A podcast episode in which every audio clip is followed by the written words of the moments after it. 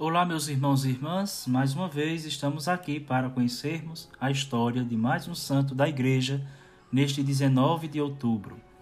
Hoje é dia de São Paulo da Cruz.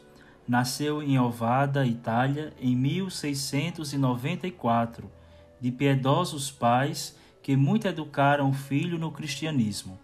Foi o segundo de 16 filhos. Quando jovem, de oração e contemplativo, fez uma aliança com colegas, a fim de meditarem a paixão e morte de Jesus.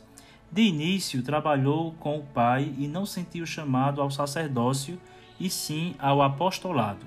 Aos 19 anos, ouvido uma exortação do pároco, sentiu-se profundamente comovido e resolveu entregar-se inteiramente ao serviço de Deus. Assim, partilhou com um bispo o impulso de propagar a devoção à paixão e morte daquele que morreu por amor à humanidade e salvação de cada um.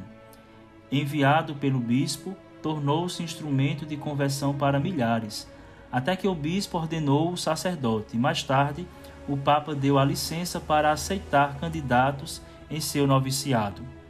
Dessa maneira, nasceu a Congregação dos Padres Passionistas, com a finalidade de firmar nos corações dos fiéis um grande amor à paixão e morte de nosso Senhor, por meio das missões populares.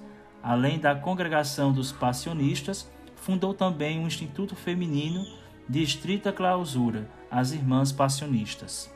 Profundo devoto da Sagrada Paixão, o fundador São Paulo da Cruz, desde que começou o apostolado sozinho, não abandonou o hábito preto, a cruz branca e as duras penitências, como se alimentar do, de pão e água e dormir no chão. Depois de muito evangelizar também através de seus muitos escritos e alcançar milagres para o povo, associou-se à cruz e à Nossa Senhora das Dores, para entrar como vitorioso no céu em 1775, somando 81 anos de idade. O Papa Pio IX canonizou em 1867. O seu corpo venera-se na Basílica dos Santos João e Paulo. São Paulo da Cruz, rogai por nós. Oração. Glorioso e eterno Deus, que conferistes a São Paulo da Cruz a graça das grandes iniciativas cristãs, fazendo-o fundador dos padres passionistas. Concedei-nos a graça de sermos sempre diligentes e fiéis para as coisas de Deus. Isto vos pedimos por Cristo nosso Senhor. Amém. Amanhã voltamos, meus irmãos e irmãs, com mais uma história de um santo da Igreja Católica. Até lá!